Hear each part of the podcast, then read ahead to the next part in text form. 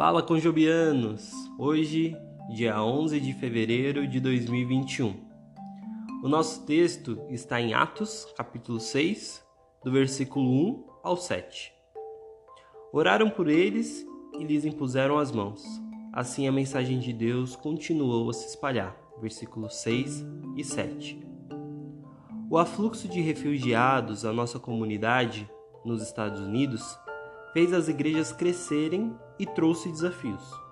Os membros da igreja precisam aprender a receber os recém-chegados à medida que eles se ajustam a uma cultura estranha, novo idioma e estilos de adoração diferentes. Toda essa mudança pode criar situações constrangedoras aqui e em qualquer lugar. Mal entendidos e discórdias ocorrem onde há pessoas. A igreja não é exceção. Se não lidamos com as nossas diferenças de forma saudável, elas podem se transformar em divisões. A igreja primitiva em Jerusalém estava crescendo quando surgiu uma disputa que rompeu uma linha sísmica cultural. Os judeus que falavam grego, chamados helenistas, tinham uma reclamação contra os judeus que falavam aramaico. As viúvas helenistas estavam sendo negligenciadas na distribuição diária de alimento. Atos 6:1.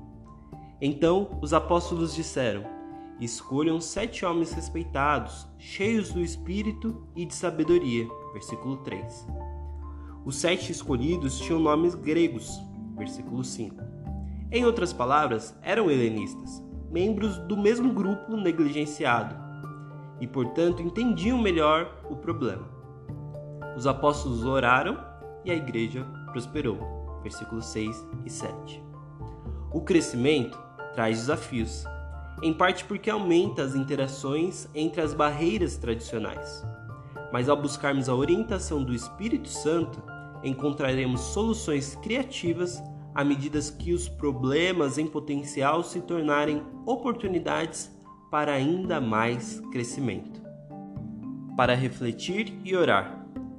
Reunir-se é um começo, manter-se juntos é progresso, trabalhar juntos é sucesso.